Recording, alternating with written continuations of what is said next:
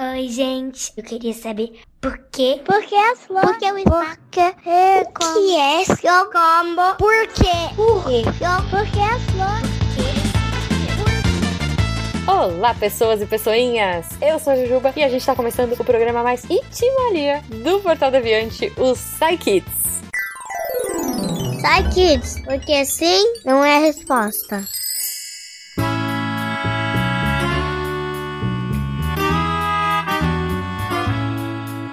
Lembrando que se você, criança, quiser mandar a sua dúvida pra cá, para os nossos cientistas responderem, é muito simples. Você pode mandar pra gente pro contato arroba scicast.com.br ou você pode pedir pro, um, pro seu responsável aí mandar uh, pros nossos grupos de WhatsApp se ele já for um patrono. Tá bom? Tchim!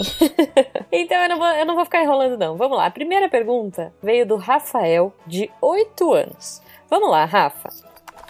Oi, meu nome é Rafael, eu tenho 8 anos. E eu queria perguntar assim: por que em volta da Terra tem tem uma coisa que puxa as coisas do espaço pra cá? Qual é o nome disso? Muito bom, Rafa. Por que em volta da Terra tem uma coisa que puxa as coisas do espaço para cá? E qual é o nome disso? Eu adorei essa pergunta e quem vai ajudar a gente é a Gláucia. Gláucia, por favor. Oi, Rafael. É, o meu nome é Gláucia e eu vou tentar te explicar pelo um cara chamado Einstein o que ele disse, tá? Por que, que em volta da Terra tem algumas coisas que puxam ela para cá e qual é o nome disso? Bom, o nome disso é chamado de gravidade, ok? Como que, que isso acontece? Bom, todo corpo extraterrestre e que tem massa, esse corpo extraterrestre seria o que está fora da Terra, extra da Terra, fora da Terra, como planetas, estrelas e etc, tá?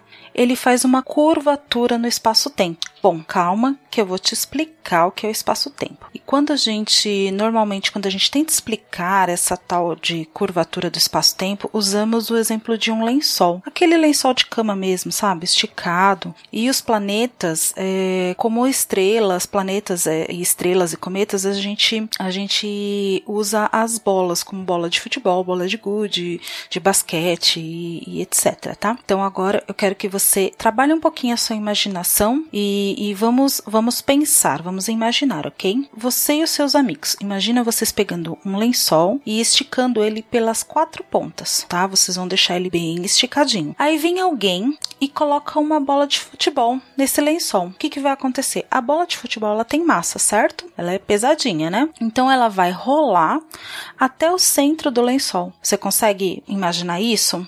Então ela rola até o centro do lençol. Quando ela chega no centro do lençol, ela faz ela faz um afundamento nesse lençol, certo? Então ela vai ficar um pouco afundado. Este afundamento é, é chamado de deformação, porque pensa comigo, antes o lençol estava esticadinho, agora ele não tá mais, ele ficou deformado. Essa mesma pessoa que jogou a bola, ela joga uma bolinha de gude no lençol. O que, que vai acontecer? Devido à deformação do lençol, essa bolinha de gude ela vai girar ao redor da bola de futebol e vai se aproximando cada vez mais da bola de futebol até se chocar com ela certo? Então, algo parecido acontece no nosso universo. O lençol, como eu expliquei acima para você, seria o espaço-tempo. A bola de futebol seria o nosso planeta Terra, ou qualquer outro objeto extraterrestre que você quiser, tá? Qualquer objeto que está fora do nosso planeta que você quiser. A bola de gude seria um objeto que vai se aproximar da Terra. No exemplo do lençol, se a bolinha de gude ficar longe da deformação desse lençol, longe desse afundamento do, do, do lençol, ela não se aproxima da bola de futebol, então ela não se aproxima da Terra. Mas se ela ficar perto da deformação do da bola de futebol, ela vai fazer o que? Ela vai girar e cada vez que ela girar, ela vai se aproximando mais dessa bola de futebol, né? Então agora, voltando para o que acontece no universo.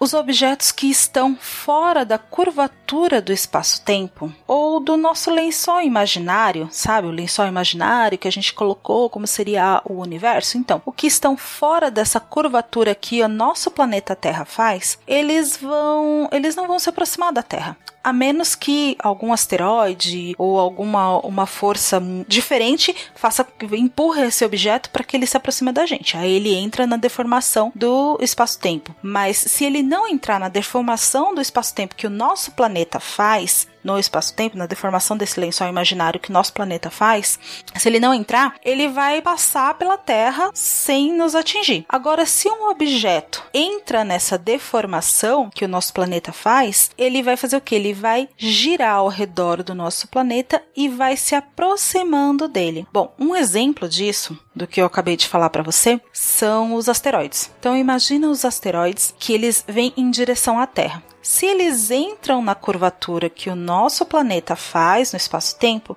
eles vão entrar na nossa atmosfera. E aí vai ser os meteoros, aquelas estrelas cadentes que a gente vê às vezes passando à noite, né? E se ele não entra nessa deformação, ele passa reto pelo nosso planeta e vai embora para o universo, ok? Espero que eu tenha ajudado você a entender um pouquinho sobre isso. E qualquer dúvida, é só mandar mais perguntas pra gente. Tchau, tchau. Então é isso, Rafa. Olha só que legal. Eu não sei se você conseguiu imaginar quando a Glaucia tava falando. Eu fiquei aqui, olha, nossa, imaginando uma, uma bola de futebol pintada como se fosse o planeta Terra.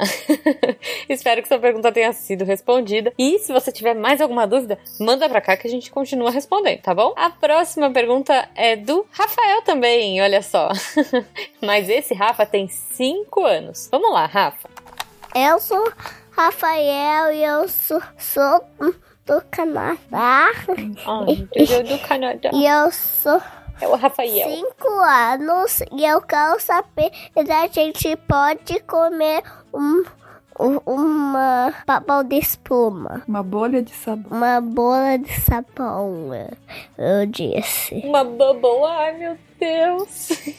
Pai. Rafa! Ai meu Deus, Rafael, você é muito lindo! Será que a gente pode comer uma bubble ou uma bolha de sabão? Bom, quem vai ajudar a gente é o Ramon nessa. Ramon, por favor. Olá, ouvintes do SciKids. Vamos lá. Hoje Estou aqui para responder a pergunta do Rafael, que fez a seguinte pergunta: A gente pode comer uma bolha de sabão? Bom, primeira coisa que a gente precisa saber se a gente pode ou não é se perguntar do que é feita uma bolha de sabão. Bom, como o nome já diz, né, ela é feita de sabão ou o detergente que a gente usa em casa, né?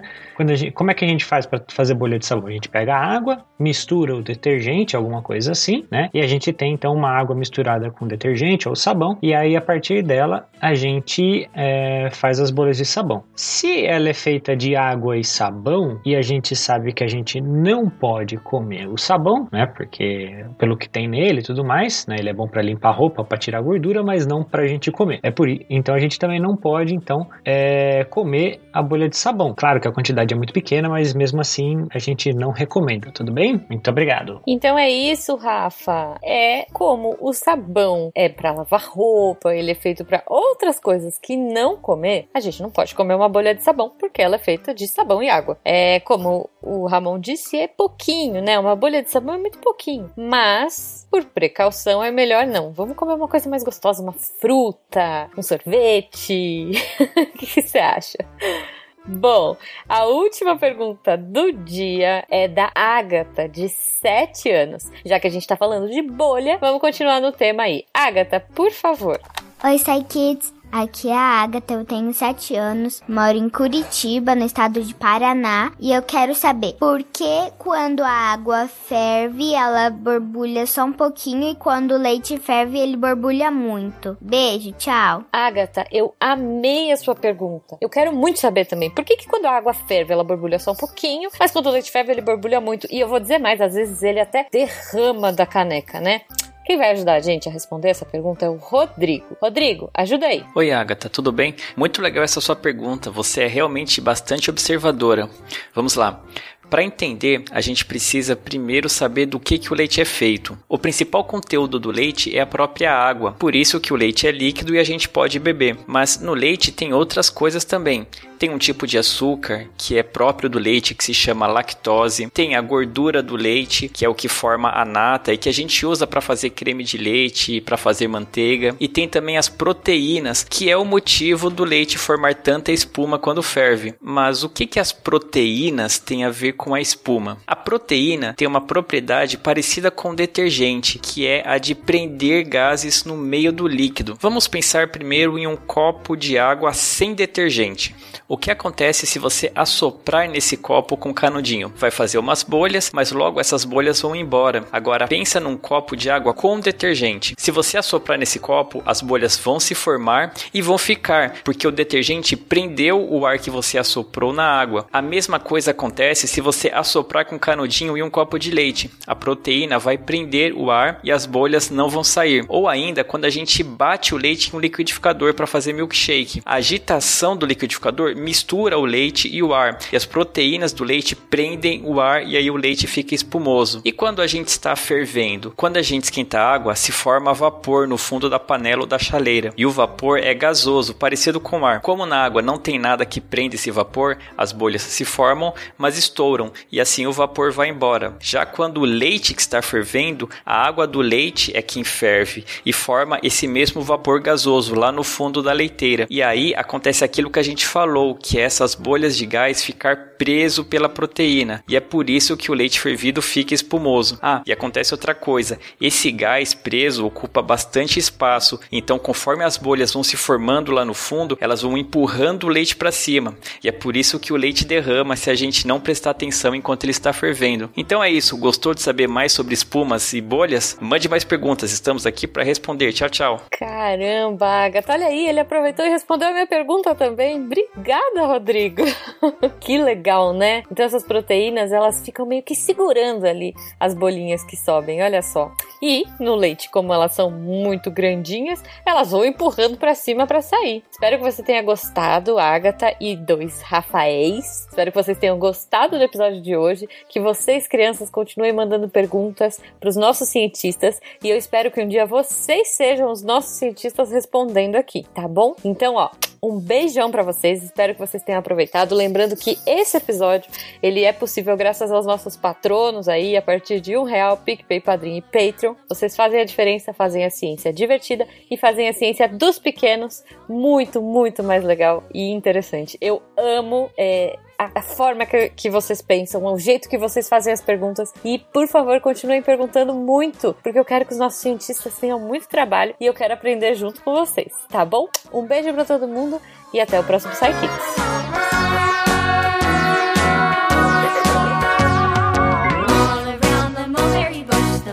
chased the weasel. The monkey thought was all in good fun.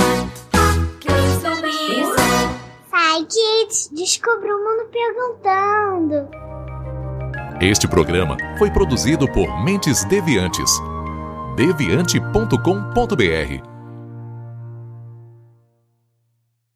Esse podcast foi editado por Nativa Multimídia.